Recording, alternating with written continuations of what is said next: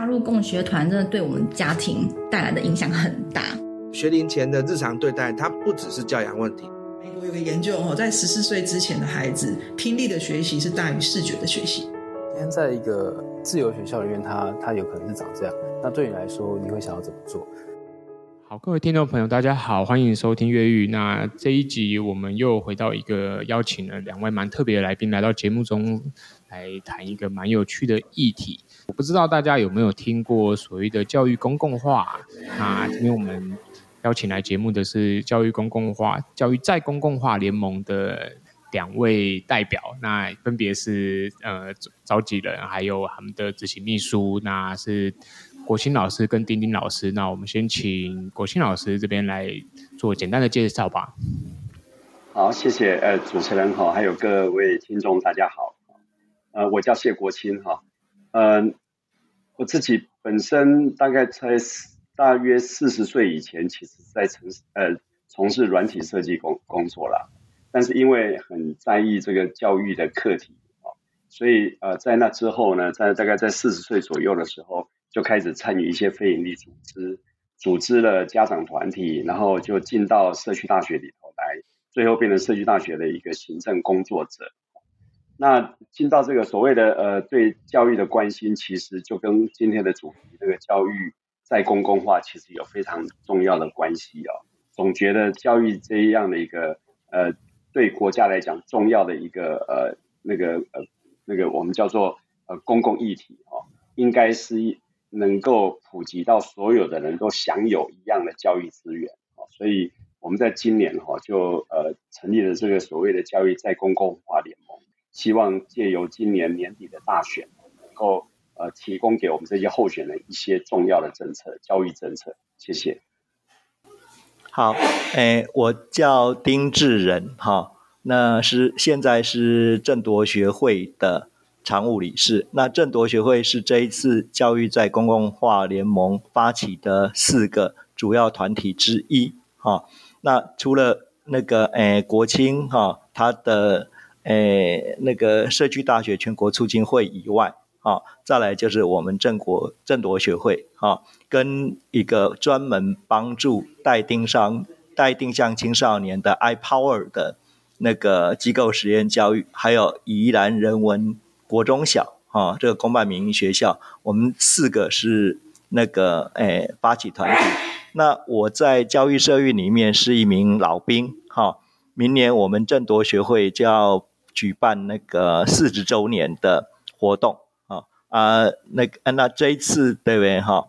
诶，我们那个成立联盟是希望能够什么？能够邀请哈，跟结交到更多的。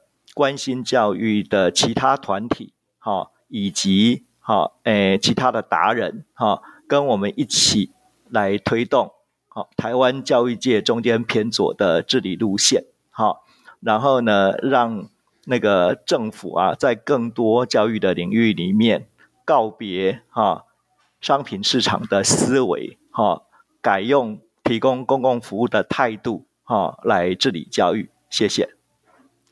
好，谢谢两位老师的自我介绍。那今天也跟听众朋友稍微说明一下，就是国钦老师他因为身体没有这么的呃舒服，所以我们这一场录音我主要会请呃丁志仁、丁丁老师这边来作为主要的发言，那国庆老师会作为补充。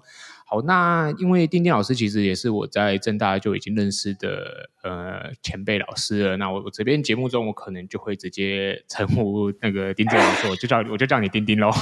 哎，全那个全教育界都叫我丁丁，所以这个 毫无问题。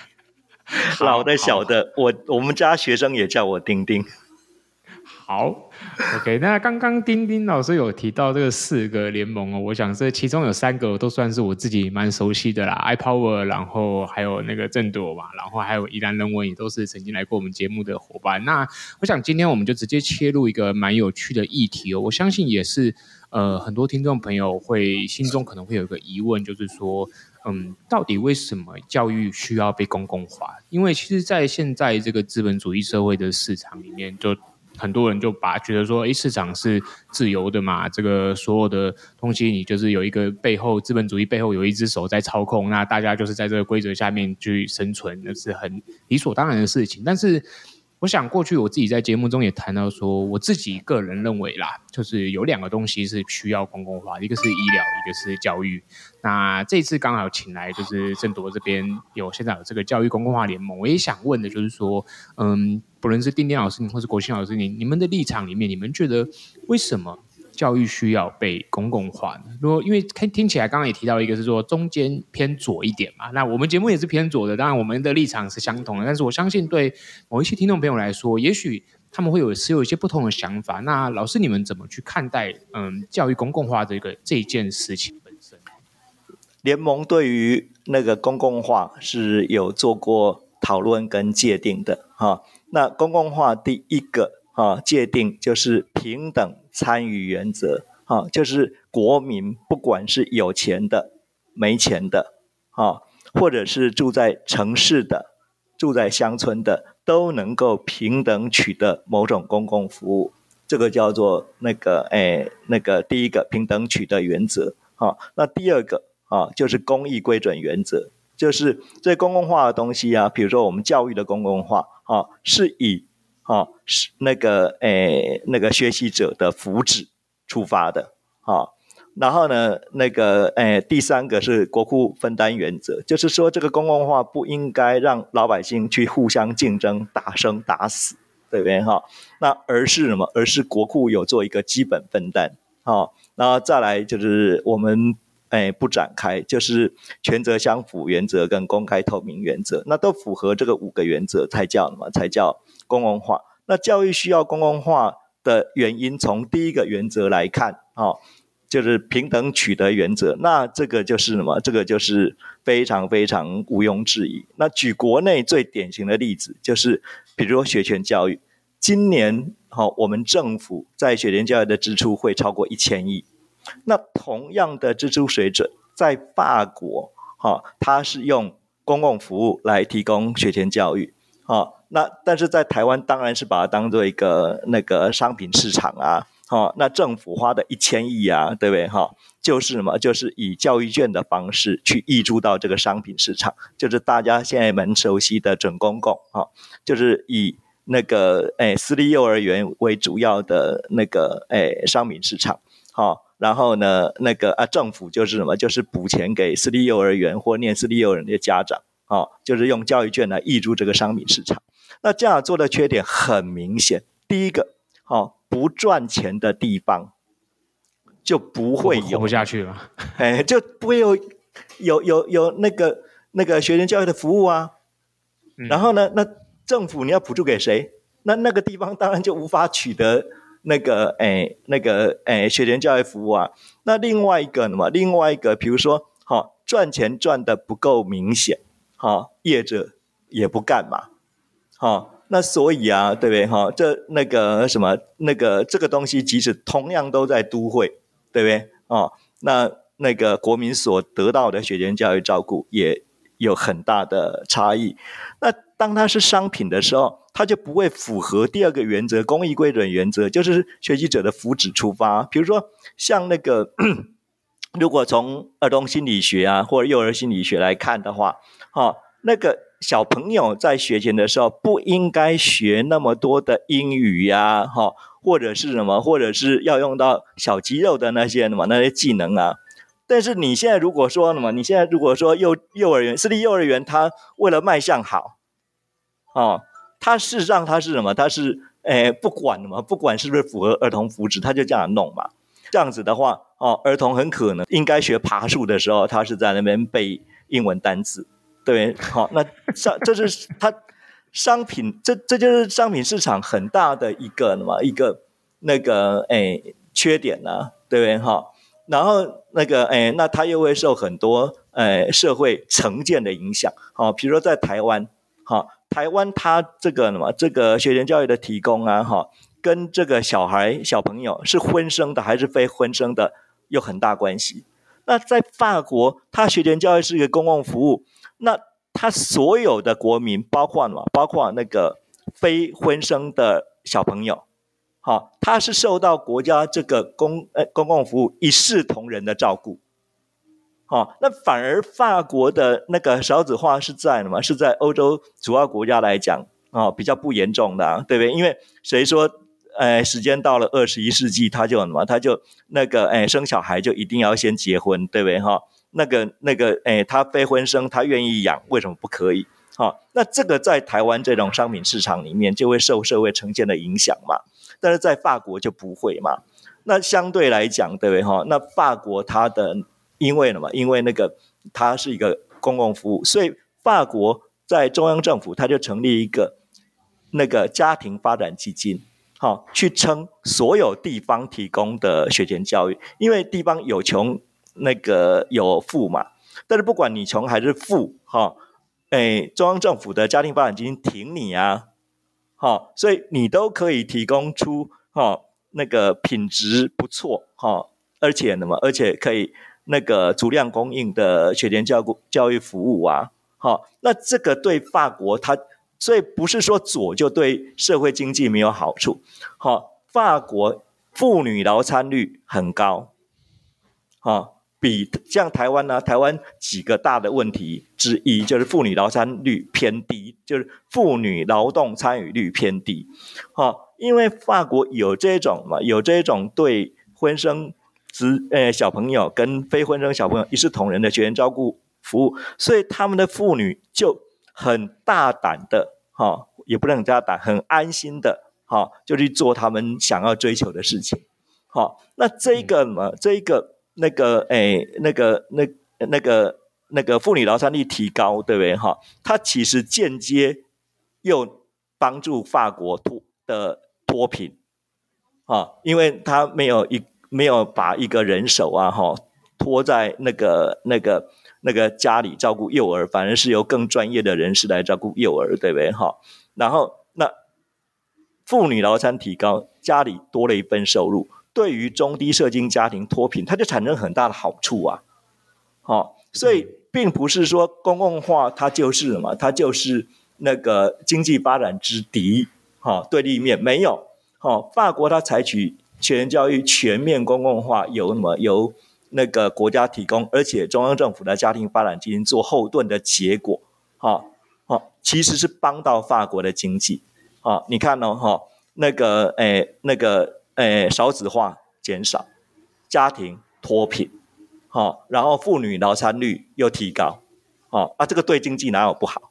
哦，所以啊，所以那个现在看起来就是什么？看起来就是那个很多公共服务，尤其是教育相关的公共服务，好，其实它除了促进社会平等以外，好，对一个社会方方面面的健全发展，包含经济发展都有好处。所以当然我们要。推动嘛，推动那个那个，哎，国内啊，教育里面提供更多哈优质的公共服务，好，那一直把它当做什么？右派一直把它当做什么？当做对立面，就是说那个，哎，你提供哎比较多的公共服务，对不对？哈，是没效率的，哈，要把它变成商品市场，对不对？哈，然后才有效率，这个是一个成见跟迷思啦，哈，那。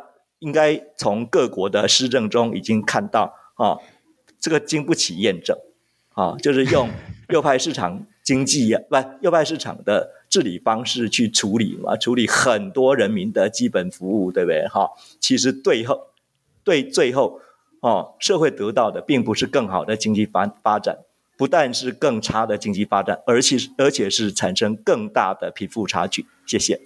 谢谢丁丁老师的分享。那这中间其实老师讲了非常多，哇，我觉得对听众朋友来说可能是有点艰深的概念。包括刚刚讲到一个劳参率哦，是劳动参与率，我觉得这是一个很有趣的一个名词数字。那我这边帮老师归纳一下，也让听众朋友去回归回回呃统整一下说，说刚刚我们其实提到的丁丁丁老师这边提到说，嗯、呃，公共化所带来的好处，我觉得一个是解决教育商品化的问题。那因为这个商品化问题延伸出来的是，包括说，呃，像刚刚老师提到的说，你在爬树的阶段，你就让他去学，呃，写字或是学数字。那你在还不需要训练到呃微小肌肉的情况下，你就开始让他去练习这些各种很精密的动作，那其实是违背一个我们讲的说儿童发展理论好了，那这是一个问题。那另外一个也是说，包括说让呃这个教育的品质，它相对是可以达到一个比较稳定的，因为在现有的商品化的市场竞争下面，其实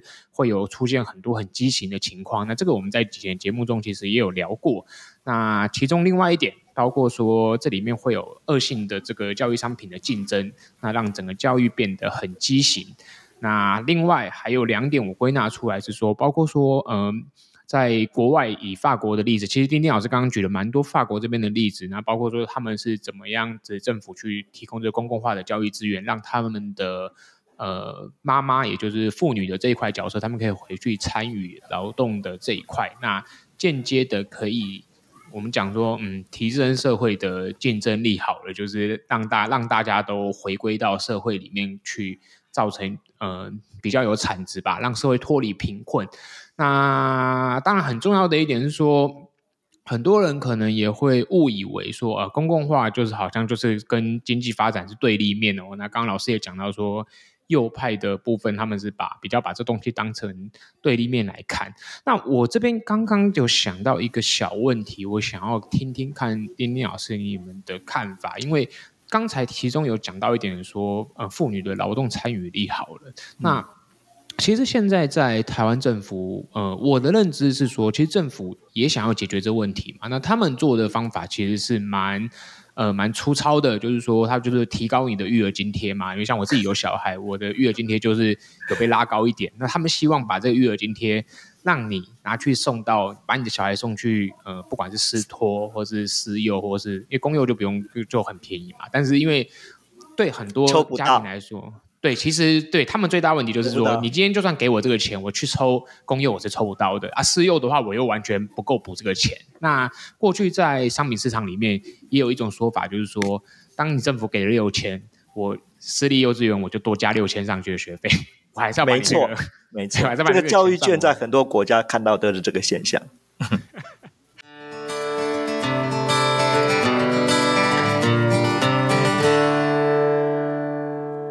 老老师，你们怎么看待？就是说，目前政府在公共化这一块，你们认为政府有做相应的努力吗？还是说，呃，他们根本就没有没有这样子的概念呢？这个部分你，你你们他这个跟治理思维有关了哈。比如说，那个潘文忠部长他第一次出任教育部长的时候，对不对哈？就是什么？就是赖清德在做行政院长嘛，对不对哈？嗯、那然后很清楚啊。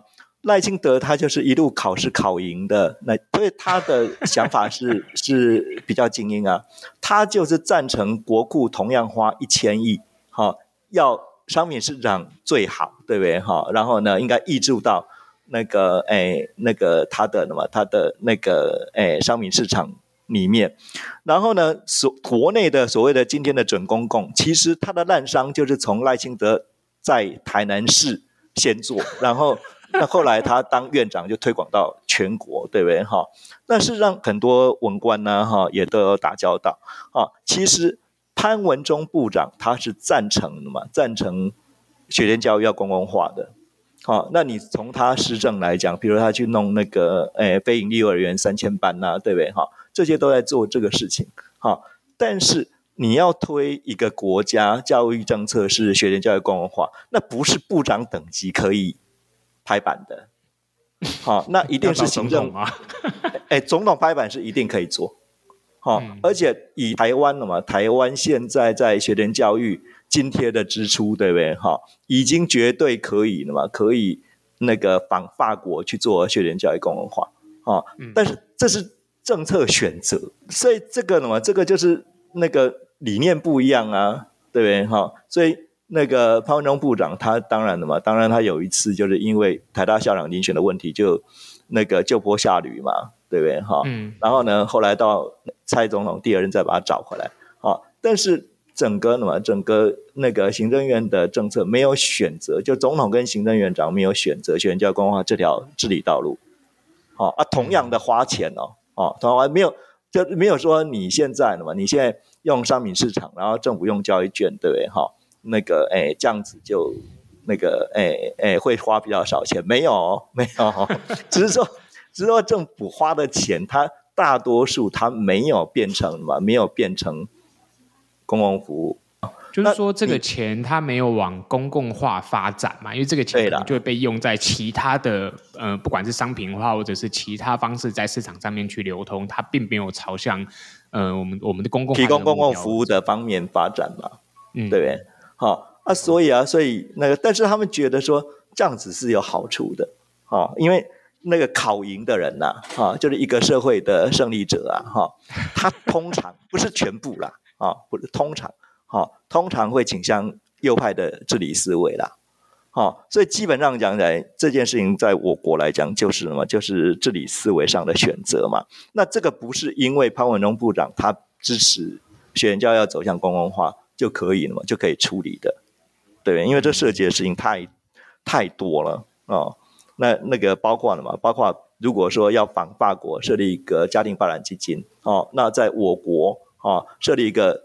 那个中央教育发展基金，这个不是他教育部长说要设啊就可以设的啊，包括这个基金如何运作，如何帮助啊帮助地方政府提供学前教育，这个都不是那个教育部长可以决定。哈，行政院长勉强可以决定，但是主要嘛，主要是总统要拍板了，要走这条路了，因为这两 这两条路它夹角超过九十度哎，啊，就是你要走向。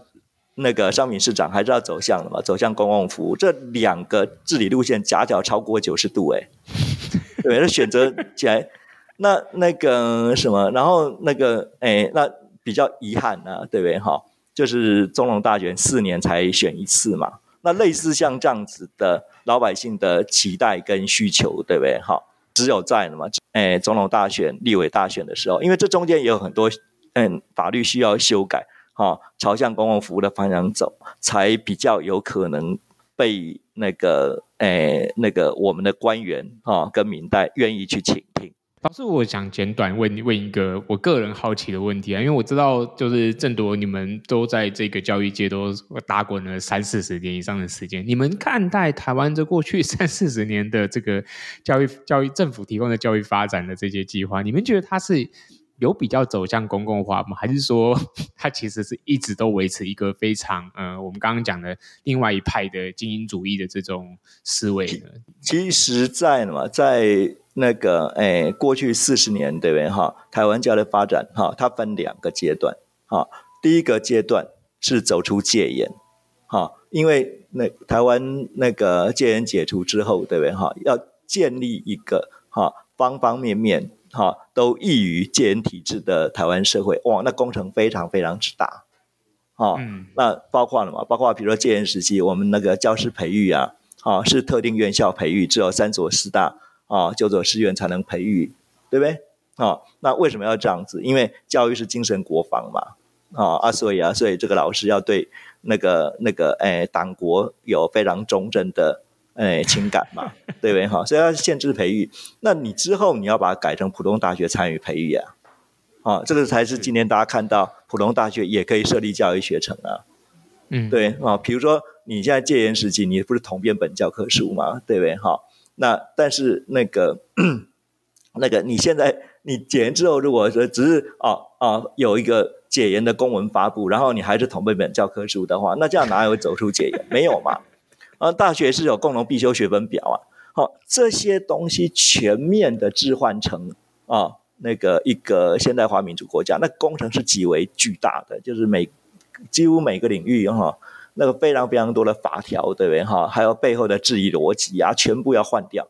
那前半段台湾的嘛，台湾才会嘛，才会那个诶，那个有一个有一个大家着重的啊精神象征，叫做松绑。啊，松绑其实就是什么？就是把那个戒严体制的很多东西解开，对不对？哈，重建一套新的教育体制，这是前期，对不对？哈，那前期稳定下来，对不对？哈，今天很多那个年轻朋友，他们一出生就以为台湾社会本来就是这个样子，对不对？哈，那也没错啦，从他们的生命历程来讲也没错。那其实是后面经过一番天翻地覆的哈社会改造，那当然那个哎那个。那个那个时候是没有什么左派跟右派之分，对不对？哈，那都是什么？都是基于建立台湾的那个、那个、那个，哎，那个、那个后解严时期的方方面面的体制。嗯、那后半段就不是了，后半段就开始有很大的那个路线上的差异。哈，那因为那个戒严时期呀、啊，哈，它留下一个很大的台湾。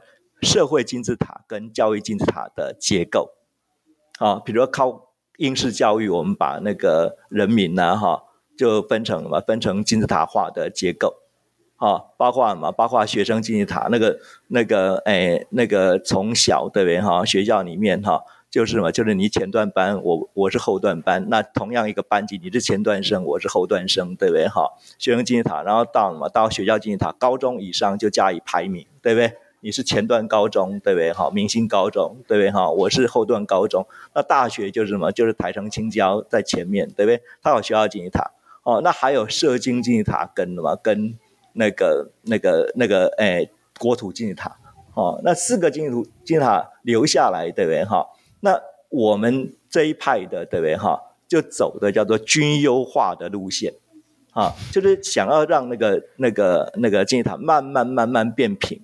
啊，但是另外呢嘛，另外也有另外一派国民，他是要嘛，要那个维持原来金字塔。你说这么大的金字塔能够没有了吗？没有这个体制的受益者吗？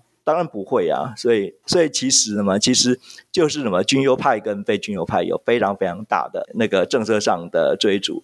那名目上是军优派赢了，现在国家的教育治理语言都是什么？都是那个。军优派在使用的语言，什么把每个小孩都带上来啦，对不对？哈，我们不能什么那个哎，学习要以学生为中心呐，这全部都是军优派的语言。我们赢得了语言话语权，对不对？但是现实中呢，哈，那个把台湾社会金字塔画的巨大的那一个什么那个承压，对不对？幕后幕后的一种形式制度还在 还在，它只能像冰块一下一样，对不对？它慢慢慢慢消融。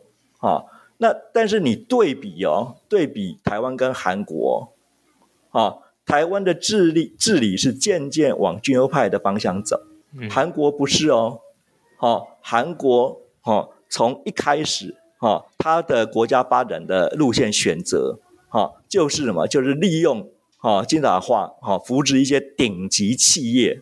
啊，它韩国社会经常是三星这一类的，对对对对对对，韩国百分之二十的产值集中在五家企业里面，嗯，对不对哈？所以所以那个嘿嘿，他那个那韩国是完完全，所以韩国的教改是完全无效的，因为当你社会选择的是金字塔化的结构，对不对哈？有一部韩剧很有名，叫《Sky Castle》，对不对哈？天空之城哈，它里面的图腾就是金字塔啊，然后呢，那你教育所有的。走向平等，走向把每一个孩子都带起来的努力，对不对哈？全部失败，因为教育它其实就是社会结构的映射嘛。那台湾由于我们是一个多梯次移民构成的社会，所以我们大多数的国民，哈，对要让台湾成为一个多元社会比较有共识，啊，所以因为这样子的原因，对不对哈？那很自然的，对不对哈？去金字塔化的路线，哈，比较有利于台湾走向一个多元社会，哈，所以呢，军优派算什么？算，哎，哎，形式上赢的啦，啊，得到话语权。那国家课纲也统统使用军优派的文字，啊，什么自发互动共好，自发就是自主学习，对不对？哈，就是对对对对都这样。但是真实的世界，对不对？哈，我们还有巨大的遗产，啊，那需要嘛？需要慢慢消融嘛。那个诶，后二十年，哈，就是我们把把解严后哈，大概了嘛，大概快四十年了，对不对哈？再再过几年就四十年了，啊，因为郑夺是在解严啊前五年啊还没解严就成立了，对不对哈？那我们快要四十年了，对不对哈？那也就是国家解严也快要四十年了，啊，那在后面这二十年的时间，其实呢，我们已经不再纠结于啊建立后解严时期台湾的。哎，新方方面面的教育的生态跟体制，好，我们着眼的，好，就是到底要哎走均优化的路线，走向公共。我们的口号叫做前期是走出戒严，后期是走向公共。好，那就是什么？就是我们有没有嘛？有没有办法？哈、更坏的哈、对台湾的那个教育去近代化啊，然后呢，让那个那个诶那个台湾呢哈，它的教育啊，有更多是被视为一种公共服务，哈啊，人民在这个生态系里面容易走向均优派的理想，这是后面的嘛？后面二十年，那到现在还在走哦，因为这条路比前面那条路还要漫长。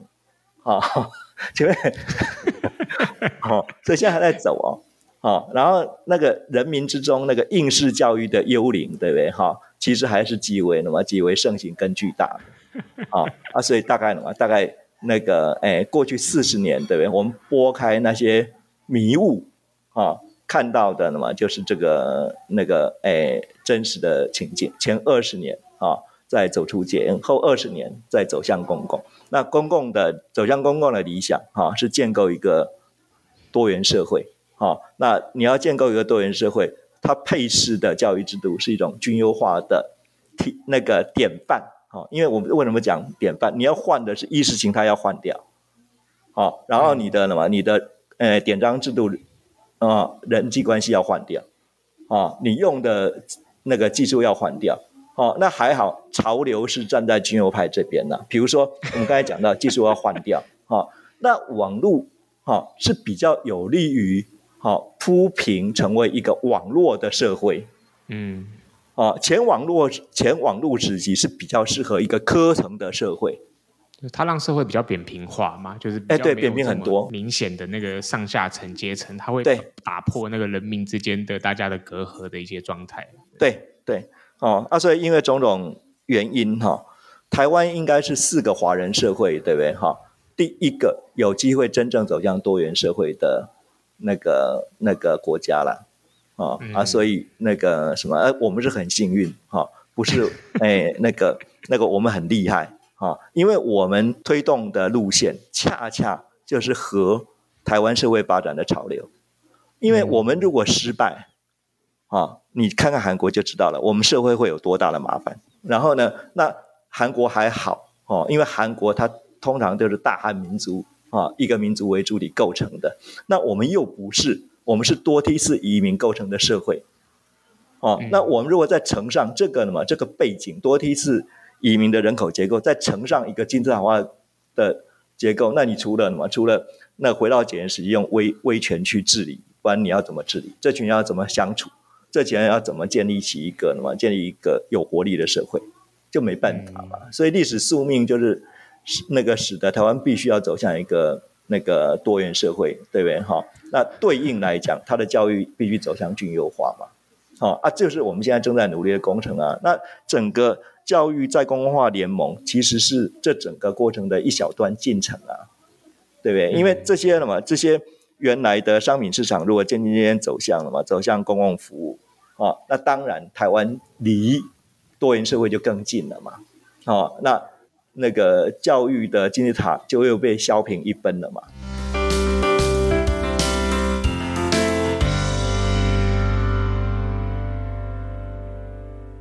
这是 很有趣的一段历史发言哦，因为。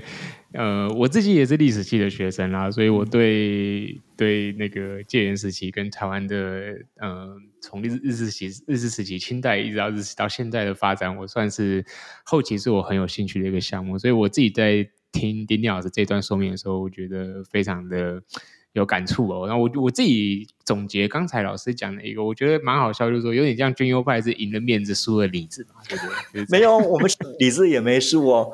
好，我们其实正在正在扳回中，占比不，我们占比是逐步扩大。OK，但是哎，但是我们需要攻克最后一关，好，嗯、就是好资本跟那个政客的连结。好，嗯，对，好，这是最后一关呢、啊。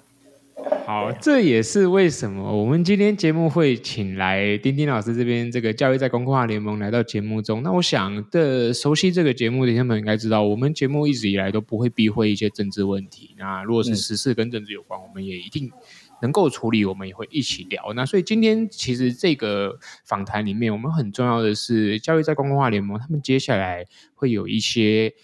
对应明年总统大选的一些实际的一些作为，还有他们的教育在公关里面想要做的一些事情。那我想这一集里面，我们最主要我们会希望。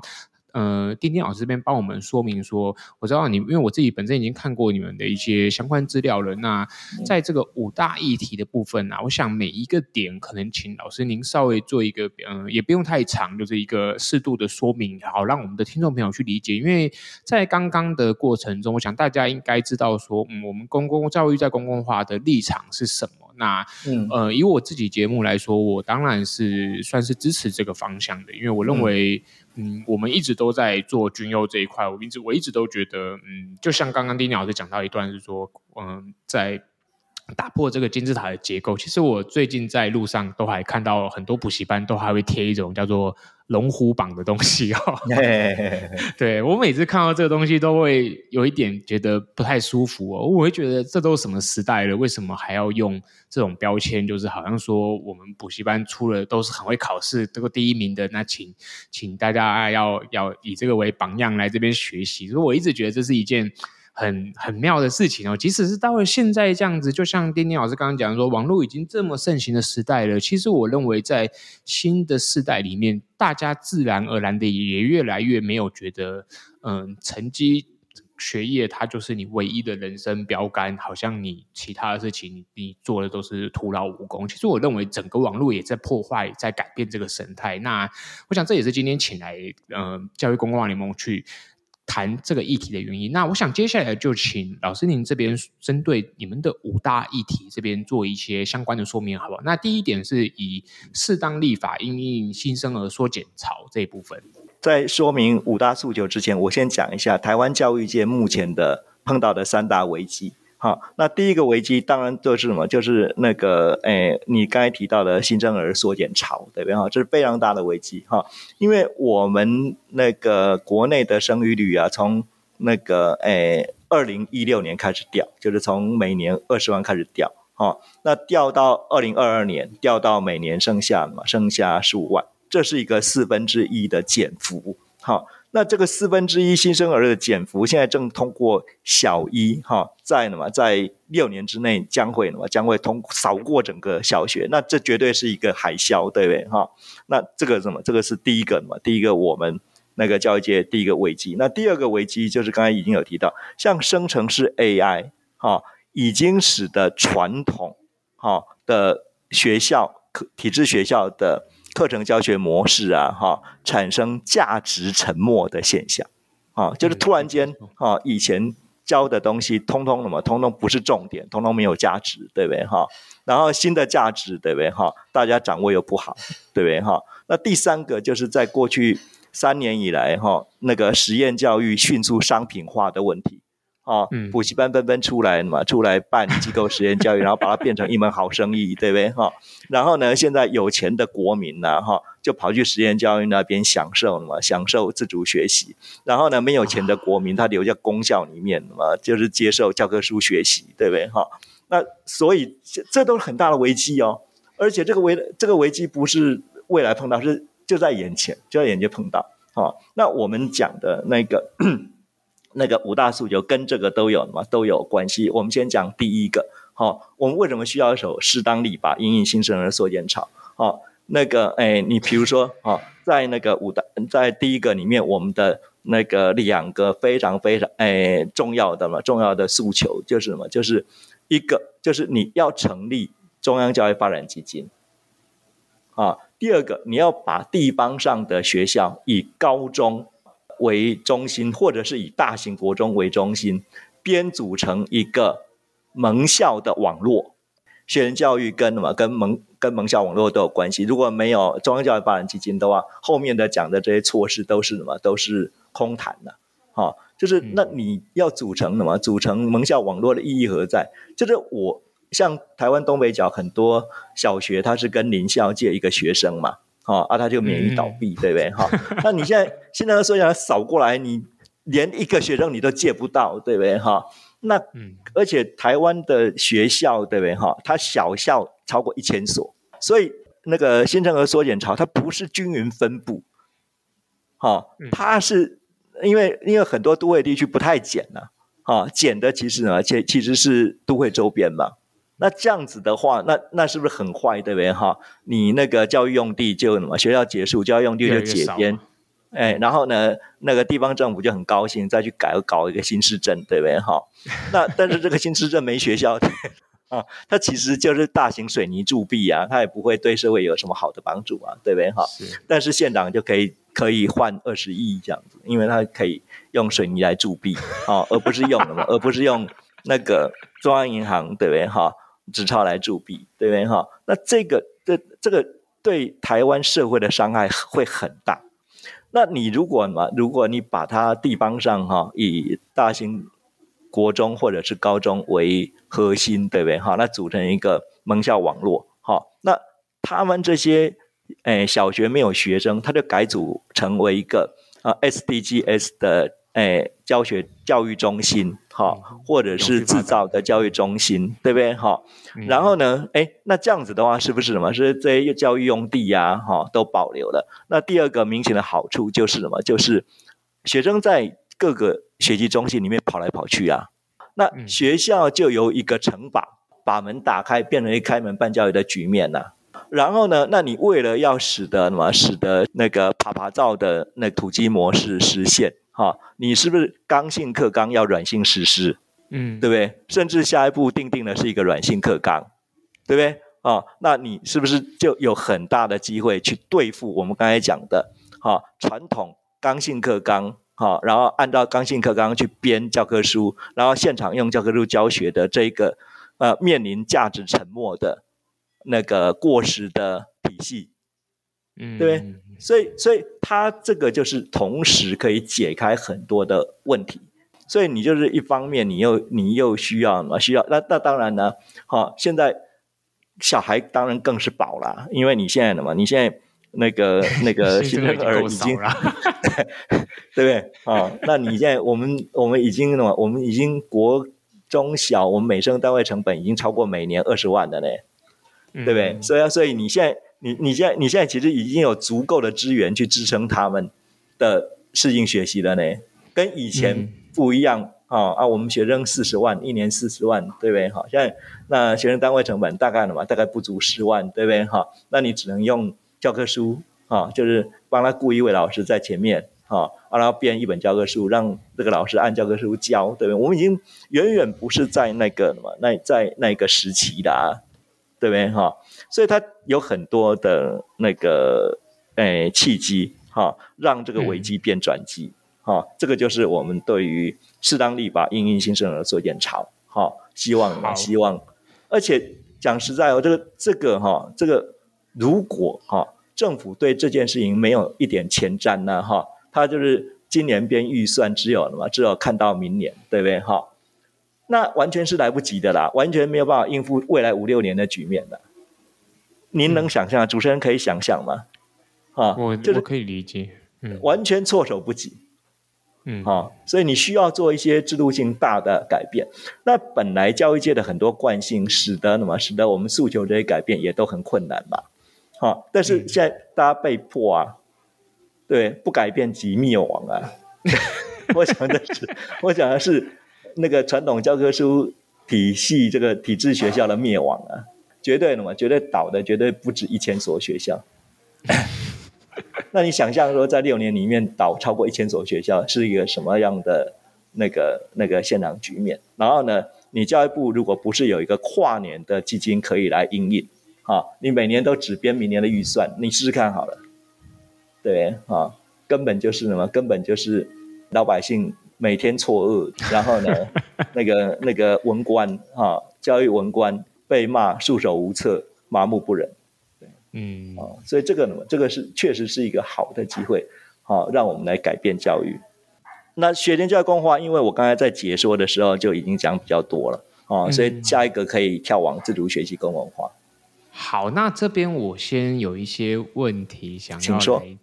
嗯，应该也不能说问题哦。其实我我觉得蛮有趣的是，嗯，我自己之前在看那个，好像是黄武雄老师的书，有一本《台湾教育的重建》嘛。其实那时候以前在做四一零教改，是不是？那个时候其实提了很多社区大学的一些类似的东西，我觉得有点像是经过了那个二三十年的演变之后，其实整个社会的教育并没有太大的改变嘛。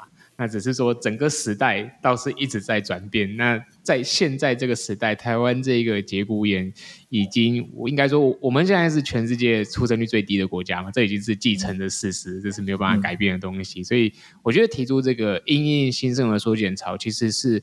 我想对很多人来说，可能觉得有点遥远，因为大家并不在教育现场，所以并不知道说，其实你现在很多偏向的学校，他们面临这个少子化问题，要么就像丁丁老师刚刚讲的，你就是借一个人来维持住学校，要么你就是这个学校准备要收掉。这个议题其实在，在呃我们实验教育这个圈子有很多在很关心这个议题的大佬，大家都在，大家都很重视它，也是试着想要去找出一些方法去改变。那我觉得也是刚才呃丁丁老师这边提到的这个。怎么样？蒙下网络，对，蒙下网络去调整，去让这些教育用地可以留下来。我觉得其实是很重要一点，就是说现在常常我们看很多实验学校或者机构，呃，我先不管补习班的问题，就是说，假设真的是好的理念、好的学、好的一个组织在萌生，他们是找不到地方的。所以我觉得这是很讽刺的，就是明明学生已经这么少了，那台湾的空屋又空率又这么的高，那为什么？大家要找一个教育用地是如此的辛苦，然后没有任何的辅助，这是我我我我 我自己觉得这是一个很很讽刺的事情。好，那我补充你刚才提问的那件事情，对不对？哈，现在不是说没有空余教室，空余教室很多，但是呢，那个学校他现在是把自己当成城堡，哈。那他们觉得呢？觉得学校是我们老师的学校，学校是我们教育行政的学校，啊，然后呢，我们不要让外人来染指，啊，他缺少一种开门办教育的精神，对不对？哈，嗯，那这个在我刚才讲的啊三大危机的面前是自杀，完全是自杀，嗯，好，然后那个那个哎，那如如果你建立蒙校网络。我们会出现一个新的治理空间，嗯，啊，我们会出现一个新的新的治理空间，好、啊，就是你如果变成盟校网络，这个盟校网络的治理，啊，它已经不是一个单一的城堡了，啊，是一个什么？是一个网络，啊，它一定会加入一个参与者的元素，叫做地方。那所以就是说，那个哎，这些什么？这些那个独立教育工作者，啊。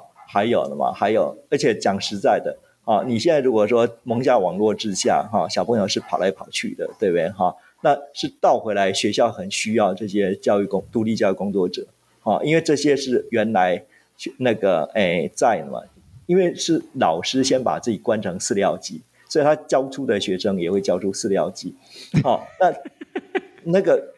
对啊，那那那当他需要把学生教成什么，教成爬爬照的土鸡的时候啊，他需要，他也需要跟独立教工的结盟，嗯，啊，因为这个是独立教工的强项嘛，资源整合啊，啊对啊，大家的资源整合，然后再加上治理是地方上的网络，啊啊，那那个什么，那然后呢，那个这些独立教工作者以什么以地方上的教育资源的角色来参与到治理网络里面来。好、哦，那那学校他就没有办法再把自己当成城堡，好、哦，然后呢，就是什么，就是我有很多空余教室啊、哦，但是什么，但是我就把它封为哦某某科老师啊、哦、的准备室啊、哦，啊，事实上啊，它、哦、其实什么，其实啊那个已经什么，已经有现有已经有其他准备室可以使用，它只是什么，只是。刻意贴标签，把嘛把那个学校每一间空余教室都给它贴上标签，对不对？哈，以免嘛，以免那个外人来染指。那这个东西，它就必须就是学校的那个壳儿，啊，就打破，慢慢的拆掉嘛，慢慢拆旧有的那个。这个其实对现有体制学校有好处啦。开门办教育是下一步啊，啊，体制学校唯一的出路了。